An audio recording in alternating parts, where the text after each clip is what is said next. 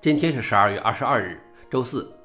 本期是银河观察第八百五十八期，我是主持人银河老王。今天的观察如下：第一条，MariaDB 上市纽约证交所。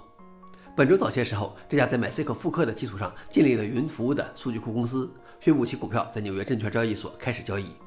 此举带来了一点零四亿美元的资金和一千八百万通过私人投资的公共股权。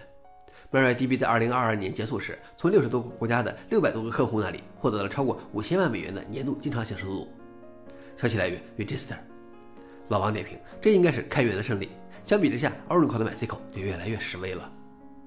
第二条是 OpenAI 发布了一个用于 3D 建模的人工智能，这个名为 Point E 的 AI 可以根据复杂的提示语生成合成视图的 3D 渲染，然后将一系列扩展模型运行生成的图像，以创建初始图像的 3D 和 RGB 的点容。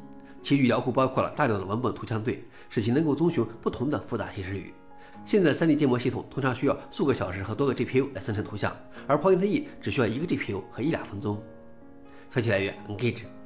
老王点评：已经对 AI 的快速发展感到麻木了。你说 AI 能做到什么，我都不惊奇了；AI 不能做什么，我才惊奇。最后一条是阿塔存放在 GitHub 私有仓库的源代码被盗。领先的认证服务与身份与访问管理解决方案供应商阿塔表示，其私有的 GitHub 存储库本月被黑，并且开始通知用户。但阿塔称，攻击者并没有获得对阿塔服务或客户数据的未经授权的访问，称其客户不受影响，无需采取动作，因为该公司不依赖其源代码的保密性作为保护其服务的手段。本月早些时候，GitHub 向阿塔发出通知，称阿塔的代码库有可疑的访问。消息来源：Bleeping Computer。老王点评：安全不依赖于代码的保密，这个话微软也说过。你觉得代码的保密重要吗？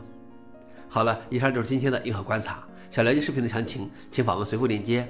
谢谢大家，我们明天见。